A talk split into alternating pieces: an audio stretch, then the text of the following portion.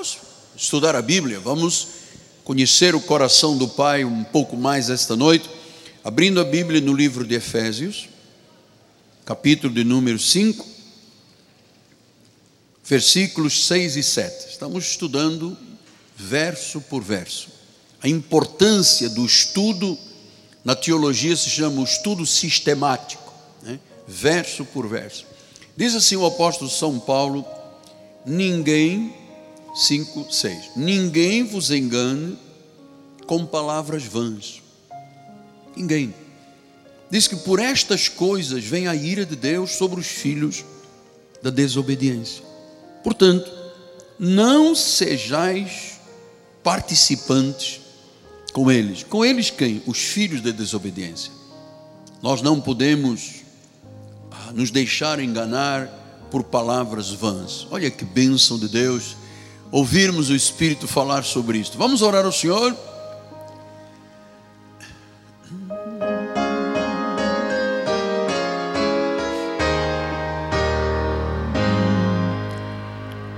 Senhor Jesus Cristo, no abrir da minha boca, com a ousadia do Espírito, proclama o Evangelho da graça de Deus. Nós queremos continuar crescendo na graça e no conhecimento de Deus. Por isso, Senhor, aquietamos o nosso coração para ouvir, porque só a ovelha é incapacitada de ouvir a voz do Senhor. O lobo não pode, o cabrito é incapaz. A ovelha foi preparada, criada, gestada para ouvir a voz do bom pastor. Fala-nos, fala aos meus filhos na fé, fala à tua igreja aqui Jacarepaguá, nos quatro cantos deste mundo. Em nome de Jesus e a igreja do Senhor, diga amém, amém e amém. Muito obrigado. Glória a Deus. Meus amados irmãos, minha família espiritual, santos preciosos, povo eleito, selo do meu apostolado, meus filhinhos na fé. Eu sempre quero aproveitar todos os momentos de expressão da minha vida para apresentar o meu louvor ao Senhor. Ó Senhor, Senhor nosso, quão magnífico em toda a terra é o teu nome. Você está de acordo com esse louvor? Quão magnífico em toda a terra é o teu nome. Tu expuseste nos céus a tua majestade. Que é o homem? Que é o homem para que dele te lembres? Ou filho do homem para que o visites? Fizeste-o um pouco menor, um pouco menor do que Deus, e de glória e honra o coroaste. Então, Senhor, quão magnífico em toda a terra é o teu nome, Jesus Cristo. A igreja do Senhor que recebe essa expressão do louvor, diga amém, amém e amém. Meus amados, meus filhinhos na fé, nós temos entendido que as epístolas de Paulo, as 14 epístolas de Paulo, do livro de Romanos ao livro dos Hebreus, você vê sempre como as, são iniciadas as cartas da graça, falando em graça, e como elas terminam sempre com a teologia da graça através de Paulo. E neste livro de Efésios é uma carta profunda. Você veja, estamos aqui há semanas e semanas eh, tentando dissecar cada um dos versículos. Teriam muito mais, é, são muito mais abundantes do que aquilo que eu posso expressar. Então ele diz: que ninguém vos engane. Ora, se ele está falando com uma igreja, está falando conosco. Se está falando aos Efésios, ele está falando com a igreja Cristo vive. E ele está dizendo à igreja Cristo vive, com a permissão de Deus, que ninguém te engane. Ora, se ele diz isso, diz que é plausível, é possível uma pessoa ser enganada nas questões espirituais. Porque existem ministérios que você percebe que o cunho, o viés, a construção desses chamados ministérios, nada tem a ver com Cristo. Tem a ver com política, tem a ver com agentes sociais, tem a ver com sonhos de homens, tem a ver até com doutrinas estranhas e várias, mas que não procedem de Deus. Esses ministérios enganam. E eles usam um modus operandi. Qual é o modus operandi? Diz que ele, com palavras vãs. Ninguém vos engane com palavras vãs, porque estas coisas vãs é por causa delas que vem a ira do Senhor. Então, Paulo está é, conclamando a igreja a reconhecer a verdade e está advertindo a igreja de Jesus Cristo contra as palavras vãs dos falsos mestres.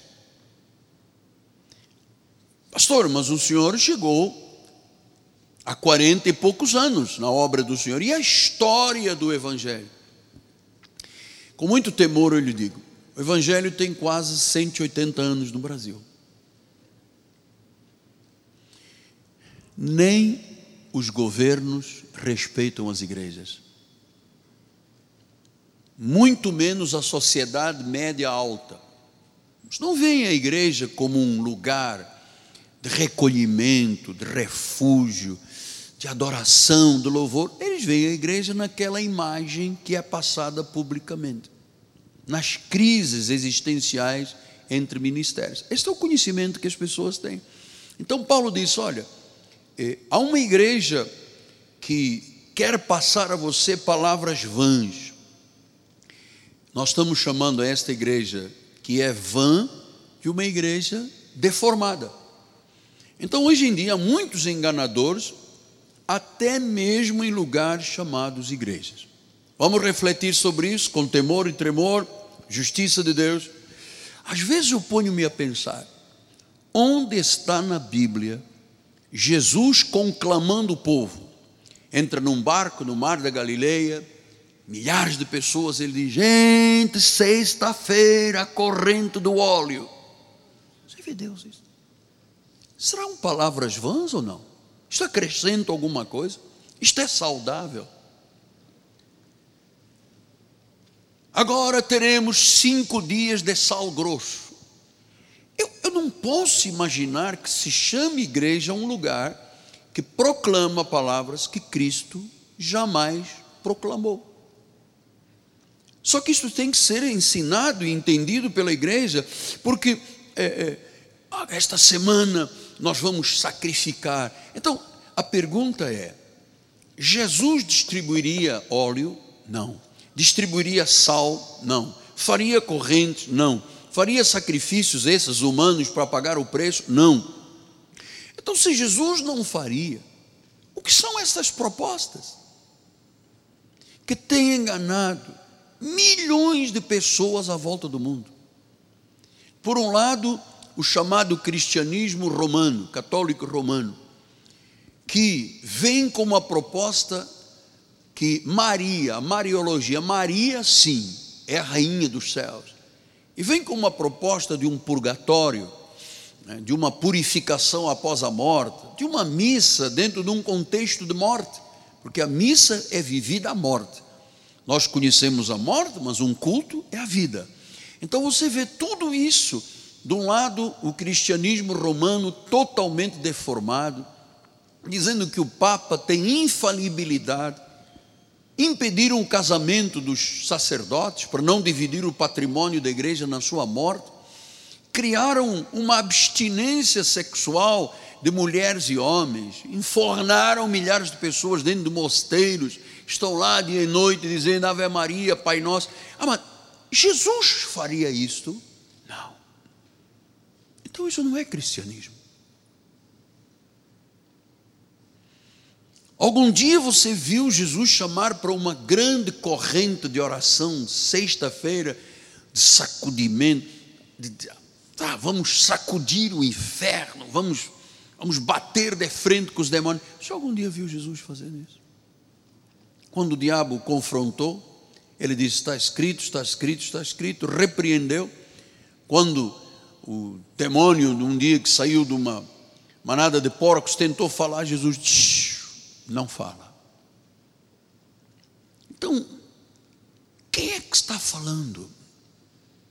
No meio dessas palavras vãs, olha, precisamos muito, amados, de ter um espírito de sabedoria para encarar a vida espiritual nesta nação.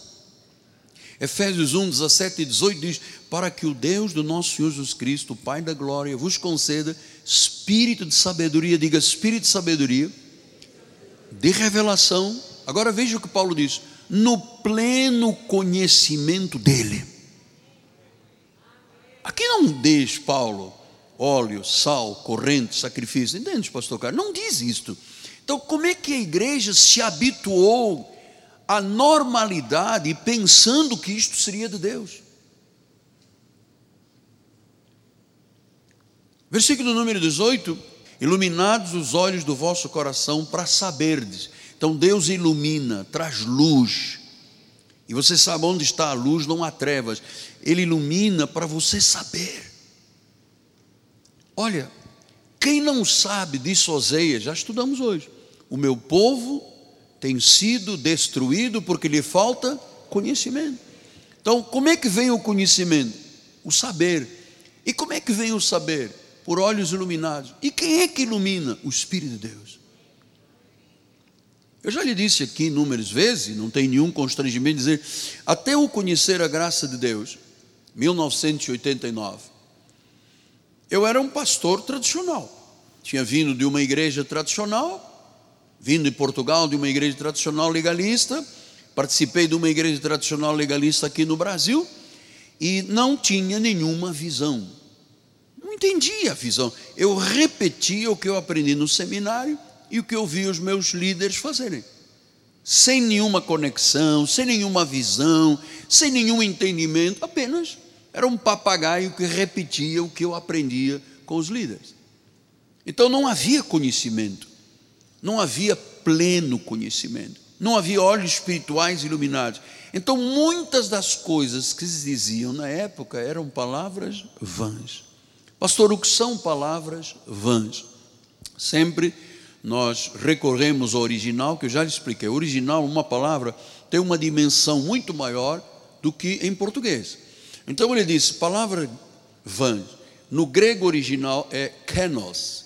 Kenos quer dizer palavras vazias, palavras vãs, palavras ocas, palavras sem verdade, palavras sem conteúdo, palavras sem poder. Ele diz: cuidado, porque existem pessoas que vão enganar você com coisas vazias, vãs, ocas, sem verdade, sem conteúdo, sem poder. É por isso que eu pergunto: um indivíduo que sai com uma vassoura varrendo demônios, que põe um saquinho de sal na cabeça, que bebe óleo pela fronte, esta pessoa está vivendo pleno cristianismo? Absolutamente. Então nós sabemos nós temos uma linguagem muito especial na nossa relação com Deus. E a nossa linguagem o que é? São as 14 epístolas. Assim como um advogado, se ele vai a um tribunal defender um cliente, ou como um ex-adverso, e ele não tem o linguajar do tribunal, o juiz sequer o recebe. Tem um linguajar, tem um traquejo. Nós temos vários advogados aqui. Como é que se dirige a um juiz? Como é que se fala com o Ministério Público? Como é que se fala dentro de um tribunal? Qual é o linguajar? O que é que eu preciso saber? Quais são os códigos que eu estou defendendo uma causa civil, uma causa criminal? O que é que eu tenho? Qual é o meu traquejo para que a minha petição faça eco perante o juiz? Eu não posso chegar e dizer, juiz, legal, é assim, o meu cliente aqui, legal, entendeu? Surtou, não surtou?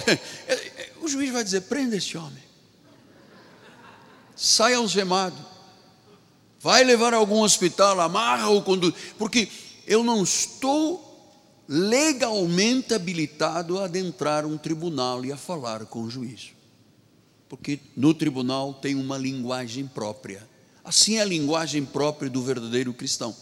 Quando você diz assim, eu sou um abençoado, isto é linguagem que só se usa no meio cristão. Quando você diz, sou um fiel dizimista, não pense que o centro de Macumba lá ao lado se faz, fala disto aqui. Não, isto é a linguagem do povo de Deus. E claro que eu só tenho esta linguagem porque eu fui aprendendo, porque os meus olhos espirituais foram iluminados, porque eu pude compreender heranças, esperança, porque eu tive o pleno conhecimento.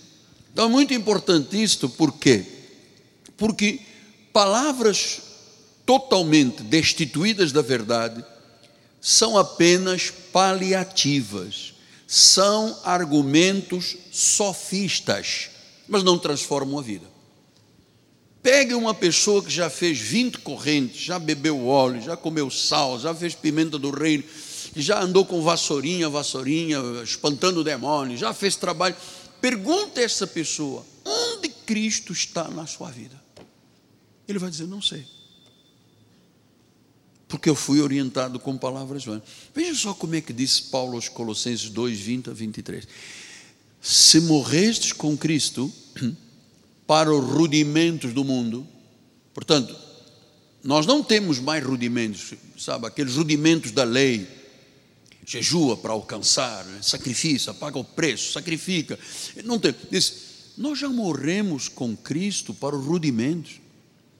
E ele diz: por que, que como se você vivesse no mundo, você se sujeita a ordenanças? E ele agora vai explicar o que são. Não manuseis isto, não proves aquilo, não corta cabelo, não pinta a unha, não vai à praia, não vê televisão. Cuidado, o demônio, não toques aquilo outro.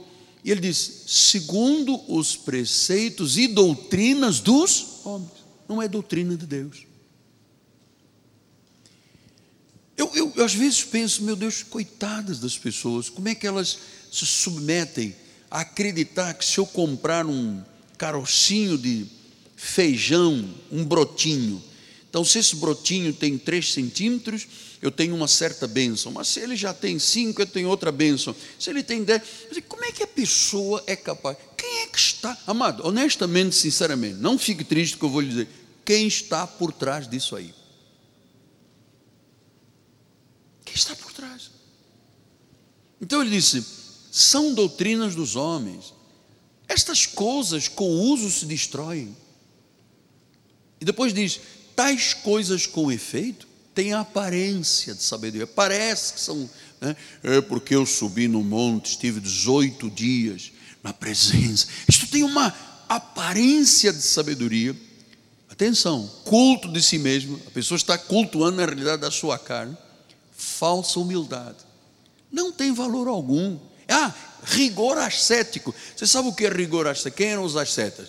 Era uma tribo que se autoflagelava, chicoteava o corpo até aparecer sangue. Ele disse: não, não, não, não, não, não, não viva uma vida de aparência de sabedoria, culto de si mesmo, falsa humildade, rigor ascético.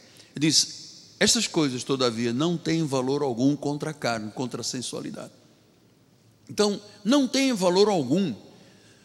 Se não tem valor algum, grande parte da igreja de Jesus no mundo, por isso nós estamos com as mídias em 123 países, investindo pesado e caro, porque no mundo há pessoas que têm que ouvir isto. Qualquer coisa que não seja a graça de Deus não tem valor algum contra a carne. Por isso, Paulo disse em Efésios 5, 6: Ninguém vos engane. Engano vem da palavra original grega apatao. Apatao quer dizer enganar, iludir. Argumentos capciosos.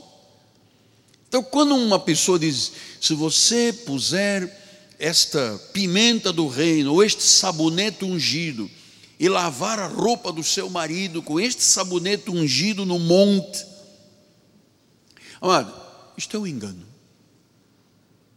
Isto é uma ilusão. Isto é um argumento capcioso. Ou já vivemos na igreja romana de argumentos capciosos, amado. Maria que é a rainha do céu, que você quando quer pedir ao pai, pede à mãe, a mãe pede ao filho, o filho vai pedir. Você sabe, são elementos de ilusão.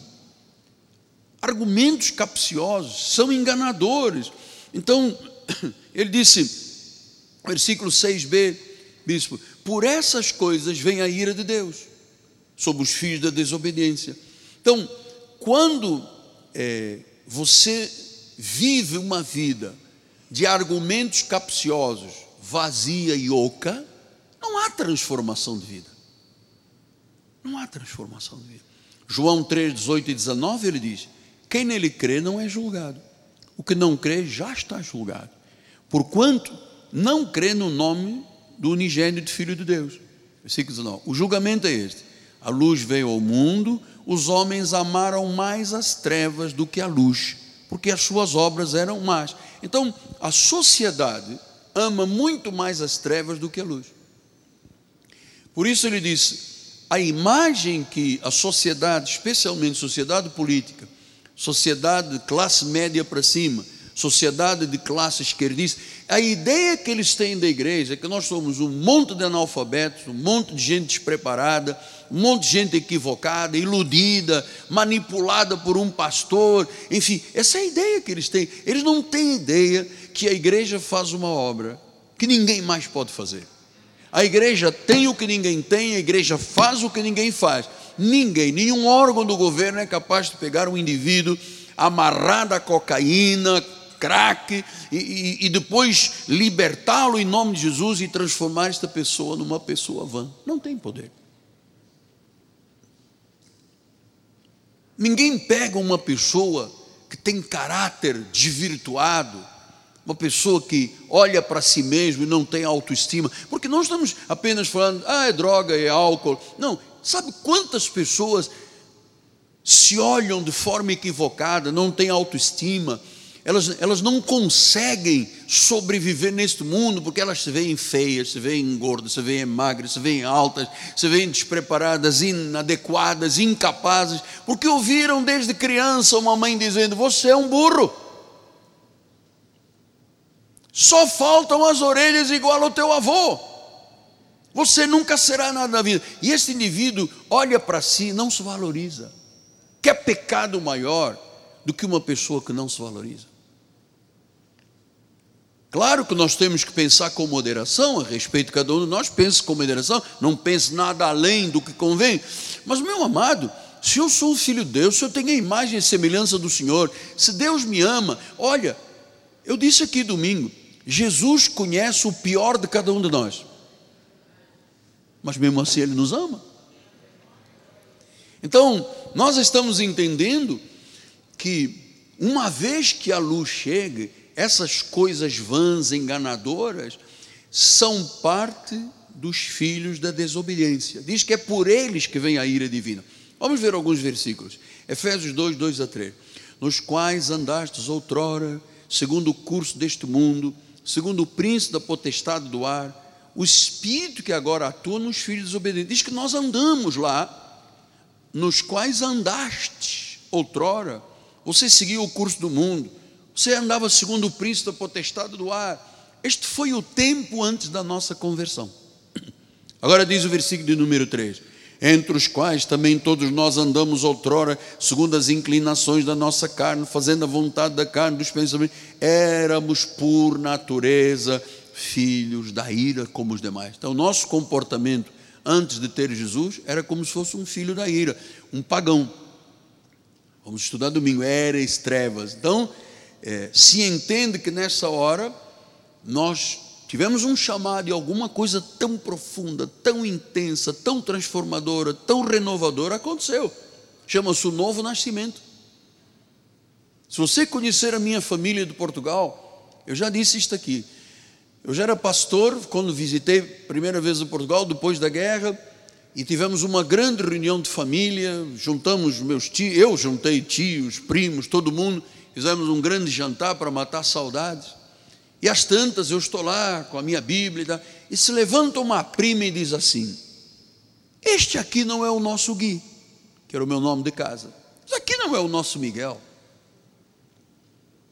Ou seja, a minha família que tanto me ama olhava para mim e dizia: alguma coisa aconteceu na vida desse homem. E não é loucura, atenção, não é loucura. Né? Alguma coisa transformou, porque nós o conhecemos desde criança.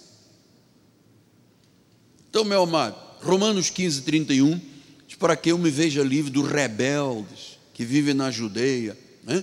Então, Paulo fala de uma vida, uma vida de filhos da desobediência, fala de rebeldes. Colossenses 3,6 ele diz: Por estas coisas é que vem a ira de Deus sobre os filhos da desobediência. Filipenses 3, 18 e 19, ele diz: pois muitos, andam entre, pois muitos andam entre nós, dos quais, repetidas vezes, eu vos dizia, agora vos digo, até chorando. Olha, Paulo chorava. Pá. Ele, muitos estão dizendo que são cristãos, na realidade são inimigos da cor de Cristo, inimigos da cruz de Cristo. Ele estava chorando. E depois no versículo 19 ele diz: O destino deles é perdição, o Deus deles é o ventre, a glória deles está na sua infâmia, visto que só se preocupam com as coisas terrenas. Está falando de pregadores, amado. Paulo chorava por verem. Bispo, bota o versículo 18, por gentileza, só esta última parte. Diz: Eu chorava porque eu via que estas pessoas, na realidade, eram inimigos da cruz de Cristo. Claro que nós temos que entender isto e conhecer estas verdades. Então, quando vem uma pessoa e diz: Ora, ora por mim, que eu já jejuei dez dias, já comi isto, comi aquilo, sacrifiquei. Amado, isso tudo são os inimigos da cruz de Cristo que sobrecarregam o povo de Deus. Versículo 19 diz: Pois aqui, pois o destino deles é a perdição. Quem, quem é inimigo da cruz de Cristo não tem salvação, é filho da perdição. Então, ah, nós entendemos que o Deus deles é o ventre, disse Paulo. Deus deles é o ventre. Só se preocupam com as coisas terrenas. Versículo 20 e 21 diz: Pois a nossa pátria está nos céus, de onde também aguardamos o Salvador, o Senhor Jesus Cristo. 21. O qual transformará, olha, olha a obra que ele vai fazer, o nosso corpo de humilhação, para ser igual ao corpo da sua glória, segundo a eficácia do poder que ele tem até de subordinar a si todas as coisas. Acho que vamos ter uma grande, quer dizer, já tivemos uma mudança da morte para a vida, das garras de Satanás para as mãos de Deus, das trevas para a luz. Isso foi o primeiro passo. Mas diz que haverá uma transformação maior. Que depois o nosso corpo de humilhação será transformado num corpo de glória. Nós temos que ter esta fé porque senão as pessoas têm medo da morte, a maioria das pessoas tem medo da morte, porque não sabem qual é o destino delas, não sabem o que vai acontecer quando elas morrerem. 1 Tessalonicenses 5,9 diz a palavra: Deus não nos destinou para a ira. Diga, não me destinou para a ira, mas para alcançar a salvação. Então, se eu não sou para a ira, diz que os filhos da ira estão em desobediência. Efésios 5,7 ele disse: portanto, não sejais participantes com eles. Então nós temos que dizer quem são as pessoas que servem para a nossa comunhão. Quem são as pessoas que você pode dizer é meu amigo. É, aliás, quando você vira uma pessoa que te aplaude numa vitória, esse é teu amigo. Esse é teu amigo. Porque o inimigo que se diz teu amigo, quando você tem uma comprei a minha casa própria, comprei um carro novo, montei um negócio. Aquele que se diz amigo e não é, diz: Poxa, roubou aonde? Onde é que você. Quem é a pessoa, a entidade que você. Porque o verdadeiro amigo é o que nos aplaude nas nossas vitórias. Isso é o verdadeiro. Então diz: com eles não participe. Segundo Tessalonicenses 3, 2 assim para que sejamos livres dos homens perversos e maus, porque a fé não é de todos. A fé não é de todos. Tudo quem é a fé da salvação, Tito 1, 1 e 2, ele diz: Paulo, servo de Deus, apóstolo de Jesus Cristo, para promover a fé que é dos eleitos. Mas uma vez promovida a fé, Paulo diz: pleno conhecimento da verdade. E como é que se chama, chega ao pleno conhecimento da verdade? Diz, versículo 1, bispo.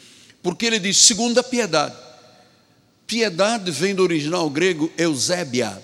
Eusébia quer dizer graça. Quer dizer que o pleno conhecimento da graça de Deus, agora sim, versículo 2, na esperança da vida eterna, que o Deus que não pode mentir prometeu antes dos tempos eternos. Então vamos entender isto é, porque senão, obviamente, amado, nós poderemos, poderíamos ser enganados com palavras vãs, ocas, vazias, destituídas de verdade, não transformam. Não, porque se você levar este óleo, pega este óleo, agora é um óleo misturado com sangue, com vinho, que é o sangue de Cristo, e põe isso, põe na, o teu marido está dormindo, põe na testa dele, passa na roupa dele, nas meias dele, enche a casa de óleo. Isso é absolutamente oco e vazio, não serve para nada. Não serve para nada. Mateus 24, 3, 4 e 5, ele diz: No Monte das Oliveiras achava-se Jesus assentado. Quando se aproximaram dele, os discípulos em particular lhe pediram: Diz-nos quando sucederão estas coisas e que sinal haverá da tua vinda e da consumação do século. E ele respondeu: Vede que ninguém vos engane.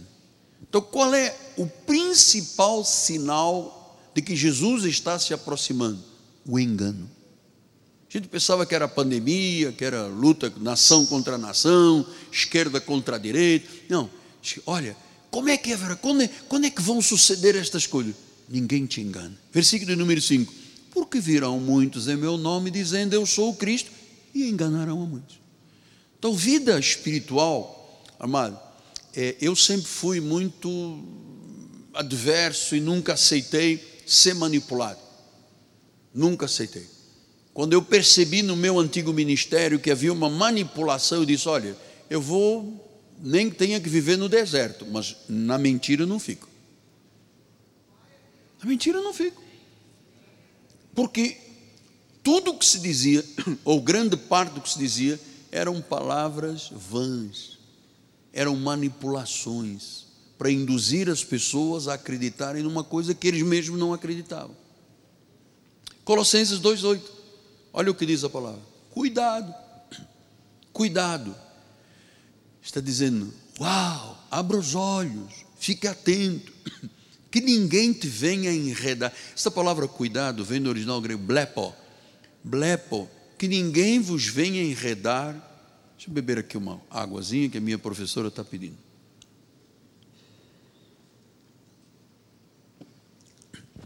Cuidado que ninguém vos venha enredar com a sua filosofia.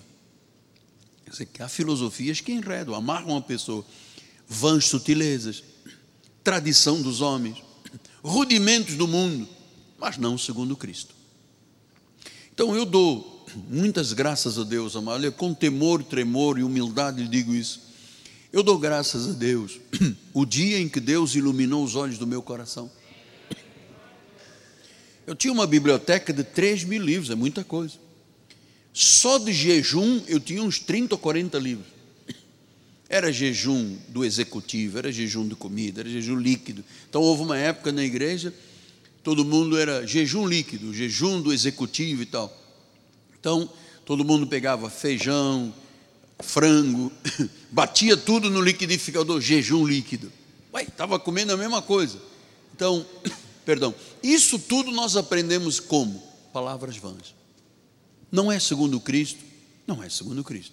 Você tem uma imagem da grandeza do Senhor, do poder, do Todo-Poderoso, luz para as nações. Agora imagine você, Jesus, desafiando as pessoas para um sacrifício, pagar o preço para que o filho saia das drogas.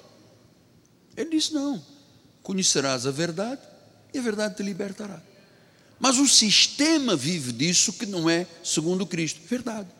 Então, 2 Timóteo 2,15, ele diz: procura apresentar-te a Deus aprovado, como obreiro que não tem que se envergonhar, que maneja bem a palavra da verdade, evita os falatórios inúteis, profanos, ah, pois os que deles usam passarão da impiedade ainda maior.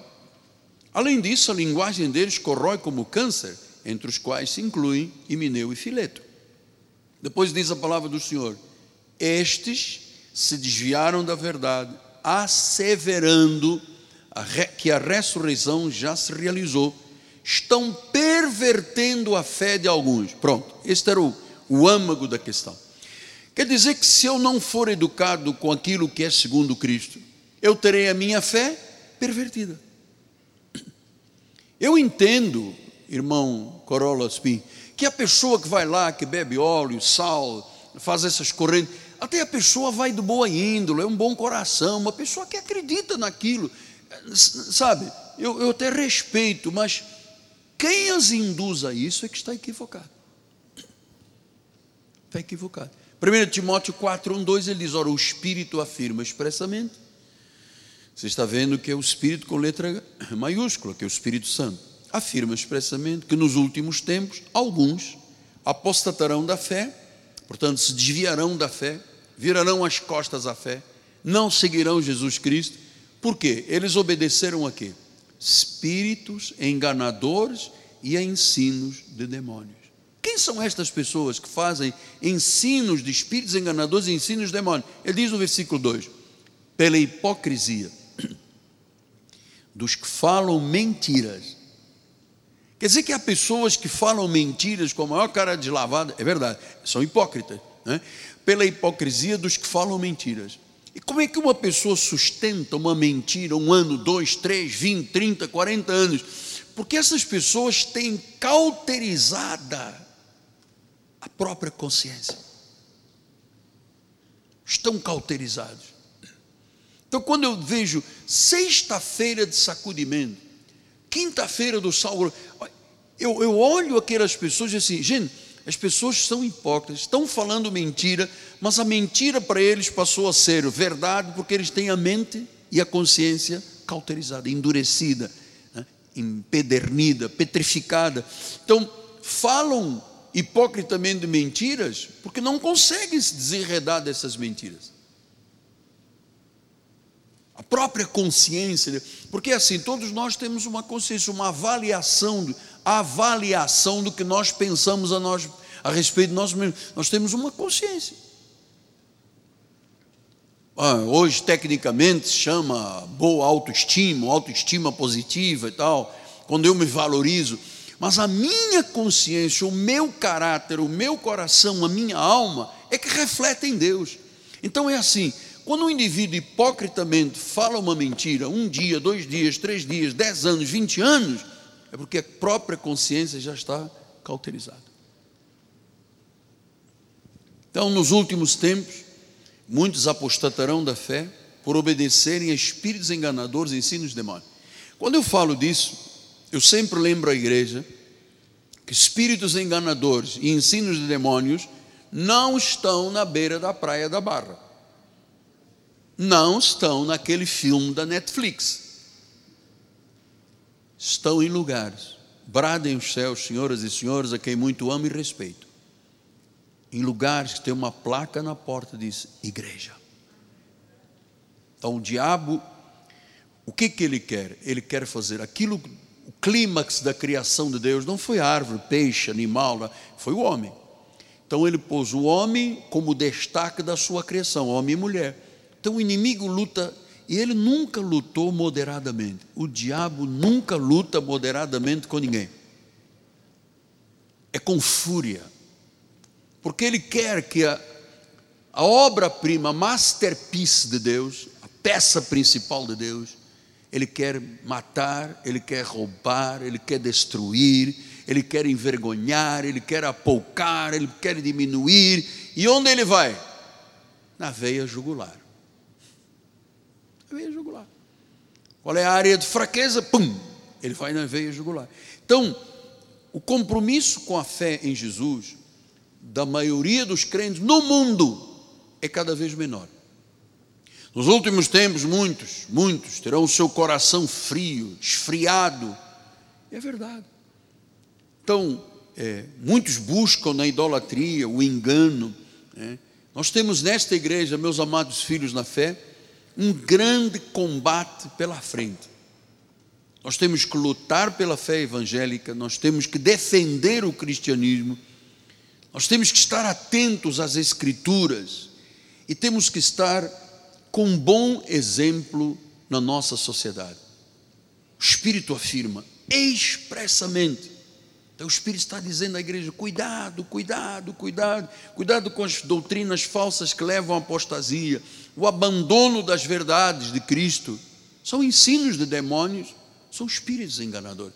Eu já lhe disse aqui também, eh, nós uma vez abrimos um Facebook de uma jovem que foi apresentada por mim, ficava ali na frente todos os domingos com a mãe, e ela estava de biquíni, embriagada, cheia de latas de cerveja. Eu pensei, Deus, Quantas vezes os meus joelhos dobraram, até com súplicas, e depois o diabo vai engana a pessoa, vai na jugular. Alguém diz uma coisa que a pessoa não gosta, arrasta a pessoa. E você sabe, quando você está debaixo da cobertura de Deus, do manto sagrado de Deus, você está protegido. Isso aqui é uma proteção, é um manto de proteção. Quando você sai, o diabo não é moderado em nenhum ataque. Nunca eu vi na Bíblia Sagrada o diabo atacar assim, ah, vou dar uma, uma dor nevrálgica, uma dor de dente. Não, ele vem para matar, roubar e destruir. Então, 1 Timóteo, vamos chegar agora aos cinco minutos finais.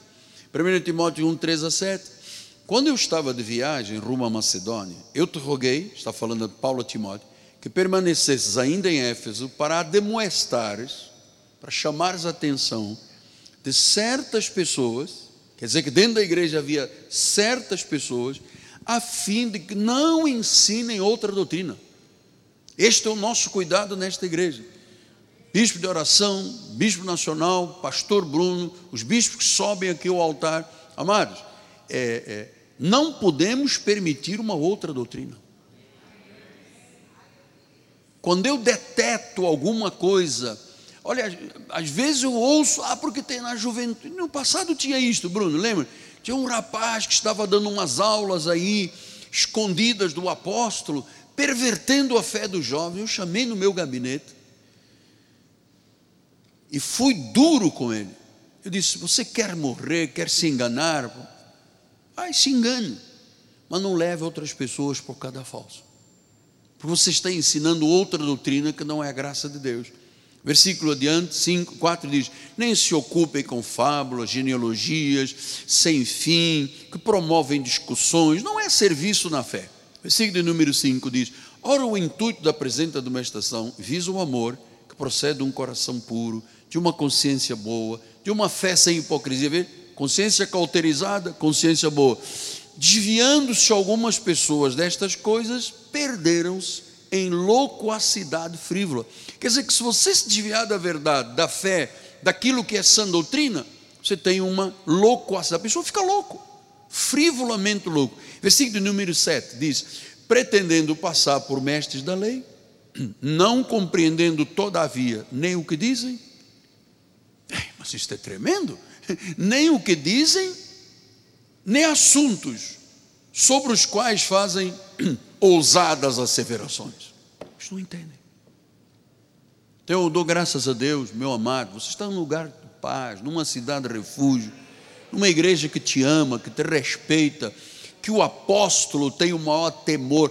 Todos os dias, entre as três e meia da manhã às cinco horas, eu estou de joelhos perante Deus, perante o trono, perante o tribunal dos céus, perante o livro da vida, eu estou lá porque eu vivo intensa e verdadeiramente o cristianismo. Nós vivemos. Então, eu queria terminar com é, 1 Timóteo 4,16.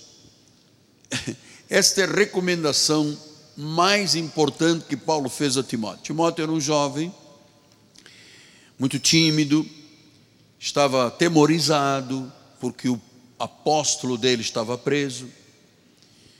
Quando foi a julgamento, todos o abandonaram. Ah, Alexandre Latueiro fez-lhe muito mal. Mas Paulo, há uma hora que diz: Mas Deus me assistiu, Deus me revestiu e fechou a boca do leão. Então agora Paulo diz a esse menino jovem, pastor, diz: tem cuidado de ti mesmo. Que às vezes a gente fica assim, ah, porque aquele irmão. Não, tem cuidado de ti mesmo. E depois, você tem cuidado de quê? Da doutrina. Porque fazendo isso, cuidando de você e da doutrina, você salvará tanto a ti mesmo como os teus ouvintes. Oh, pastor, mas cuidar de mim, da doutrina salva. Eu pensei que é pela graça sois salvo mediante a fé. Estão vendo vós, eu não Deus. Salva de quê? Salva de quê? E aí 15 milhões de pessoas desviadas.